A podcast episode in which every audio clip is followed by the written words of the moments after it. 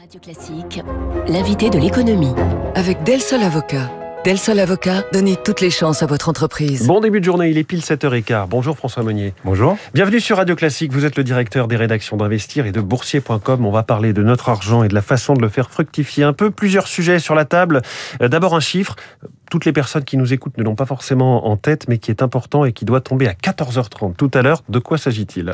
C'est le chiffre de l'inflation, une inflation bah, qui, qui grimpe, qui étonne et qui surprend les, les plus grands experts. hein. On a vu cet automne Jérôme Powell. L'inflation aux États-Unis. L'inflation aux États-Unis, absolument, à 14h30. On a eu euh, Jérôme Powell euh, cet automne qui a reconnu que finalement cette inflation elle ne serait pas transitoire, mais qu'elle pourrait être durable. La semaine dernière, c'était au tour de Christine Lagarde, la patronne de la BCE, de reconnaître finalement qu'il y aura peut-être une hausse des taux euh, cette année, alors qu'elle l'avait exclu en décembre. Et là, on a une inflation bah, qui continue de, de monter. hein. Elle était en décembre aux États-Unis à 7%.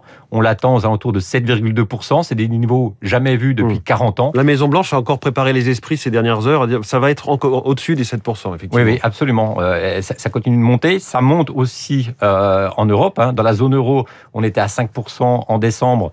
Euh, maintenant, on est à 5,1%. On a eu l'INSEE hier qui a dit que bah, sur l'ensemble du premier semestre en France, eh bien, on aurait une inflation au-dessus de 3%. Donc, on voit que ça, ça- ça monte. Alors, ça détruit du pouvoir d'achat auprès des, des consommateurs. On l'a vu avec les prix de, de l'essence et les déclarations de, de Total Energy encore hier, qui fait un geste au- Mm. auprès des clients parce qu'on a un pétrole qui a pris 50% en l'espace d'un an. Mais ça détruit aussi du pouvoir d'achat pour les épargnants. Alors pourquoi? Quel est le lien entre l'inflation et euh, l'assurance vie, par exemple? Eh bien, d'abord, l'assurance vie en euros, c'est le placement préféré des Français. C'est à peu près 28% de, le- de leur épargne. Et ben, cette assurance vie en euros, elle rapporte, si je, ne puis, si je peux m'exprimer ainsi, que 1,25%.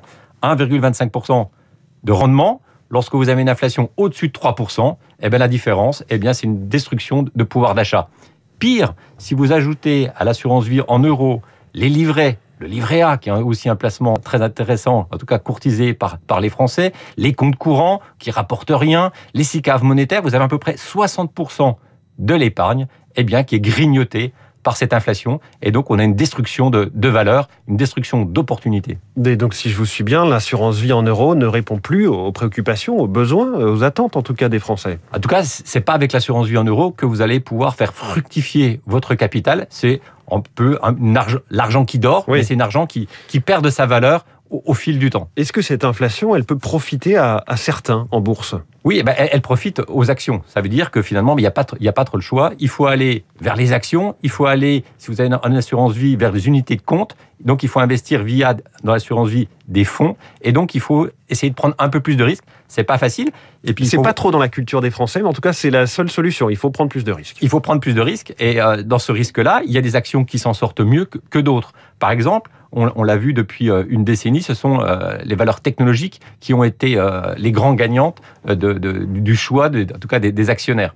Et on a eu des, des gains fantastiques, notamment quand on parle de valeurs technologiques, on parle de valeurs tech américaines, les fameux GAFAM, les Google, Apple, Facebook, Amazon. On pourra ajouter Tesla. On pourrait rajouter absolument Tesla, sauf que ces valeurs technologiques qui ont porté Wall Street, qui ont tiré à la hausse toutes les places mondiales, eh bien, elles sont aussi allergiques à l'inflation. Parce que l'inflation, ça fait monter les taux d'intérêt, notamment les taux d'intérêt à long terme, qui servent de de- de- de- d'outils de, valorisation de ces entreprises. De Et plus les, carburant un peu. ouais. plus les taux montent, plus ça détruit de la, la- la- la valorisation. Et donc maintenant, on a assisté à ce qu'on appelle dans, dans le jargon boursier une rotation sectorielle, c'est-à-dire qu'on se met à délaisser des- ces belles valeurs de croissance qui ont beaucoup monté pour aller sur d'autres euh, secteurs. C'est le retour des valeurs refuges finalement? C'est le retour de, disons, des, des- des valeurs un peu sous-valorisées. Par exemple, les banques ou le pétrole.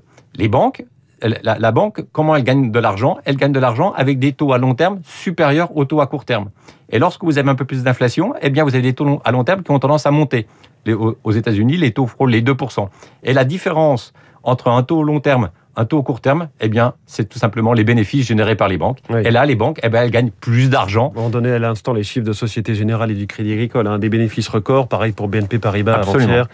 Donc là, les, les résultats sont là, et donc ce sont des secteurs qui profitent effectivement euh, de ce, ce- ce système du moment. hein. Ce sont des, des valeurs qu'il faut aujourd'hui plébisciter dans, dans les portefeuilles, alors ce qui n'était pas le cas il y a 10 ans. Donc en fait, il y a des modes, il y a des, il y a des secteurs à privilégier, comme le pétrole. Là, on va avoir dans quelques instants euh, Total Énergie qui va annoncer des bénéfices probablement records.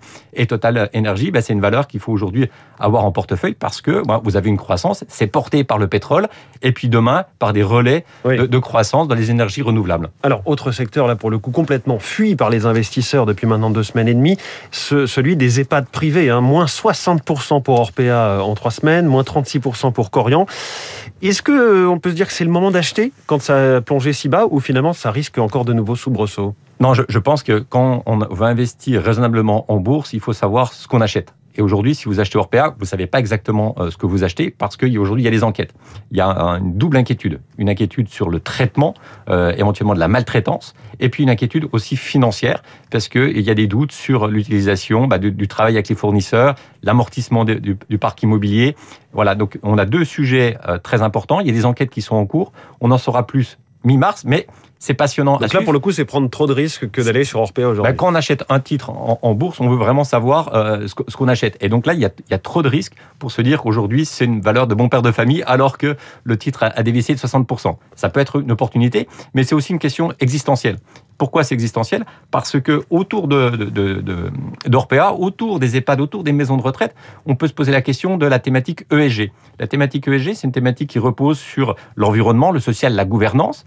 Euh, Ce sont des acteurs qui initialement étaient plutôt bien notés. Donc il y avait beaucoup de, de fonds qui euh, sont allés sur ces maisons de retraite en disant ben voilà ce sont des, des- des valeurs de croissance Mmh. solides avec des bonnes réputations et qui ont vendu massivement parce qu'ils ont dit ben, on se sent trahi. Ça correspond plus à une certaine éthique des affaires. Ouais. et il y en a d'autres au contraire qui se disent finalement non il faut rester actionnaire de ces maisons de retraite parce que en restant actionnaire c'est comme ça qu'on va faire pouvoir faire changer la gouvernance. Donc vous avez deux grandes écoles. Ceux qui disent ben non on a été trahi on vend, d'où Oui. l'effondrement du titre, et d'autres qui restent en se disant, bah non, nous on va rester parce qu'on va faire pression sur le conseil d'administration pour changer la donne et pour qu'enfin ça soit un véritable placement éthique. Le fait que BlackRock soit monté au capital d'Orpea, un peu plus de 5% du capital, ça change quelque chose? Bah, ça, ça- ça montre que bah, il y, a- il y a ces deux courants, ceux qui vraiment rejettent en BlackRock disant croit qu'il on va pouvoir touche changer plus, la gouvernance. c'est la trahison, et ceux qui disent non, il faut y, il faut y aller. Peut-être qu'il y a une opportunité aussi financière, mais il y a aussi cette volonté de dire, bah, si on croit vraiment cette thématique ESG, qui est une thématique naissante, mais qui génère énormément de flux, peut-être que vos éditeurs n'en Mm. ont pas conscience, mais depuis 2021, quand il y a un euro qui est investi dans des fonds et des actions euh, par des institutionnels, il y a plus, quand il y a deux euros, il y a plus d'un euro qui va vers l'ESG. Donc c'est plus de la moitié des flux, et donc c'est des montants colossaux. Et donc, on est au tout début d'une thématique ESG qui va prendre que de l'ampleur. Et donc, c'est pas étonnant qu'il y ait des gens comme BlackRock qui, qui restent, comme Mirova qui veut essayer Oui. de faire changer la, la- la gouvernance d'Orpea. Voilà, c'est passionnant et ça pose les questions sur finalement est-ce que les EHPAD ont vocation à être cotés en bourse? On pourrait en parler, en parler des heures. Je pense que je vous réinviterai, mais sur la santé en général, sur euh, pourquoi pas l'armement. Là, on voit à l'instant un contrat signé pour six rafales euh, avec euh, l'Indonésie et puis euh, peut-être le nucléaire aussi. C'est l'un des sujets du moment. Merci beaucoup François Monnier. Vous reviendrez, hein, directeur des rédactions d'Investir et de Boursier.com sur Radio Classique ce matin. Euh, 7h23, une petite devinette dont la réponse n'est pas Apple. Qu'est-ce qui pèse 2800 milliards d'euros? Vous avez peut-être une petite idée. Réponse, la dette publique française. Elle a disparu du débat de la présidentielle, c'est l'info politique.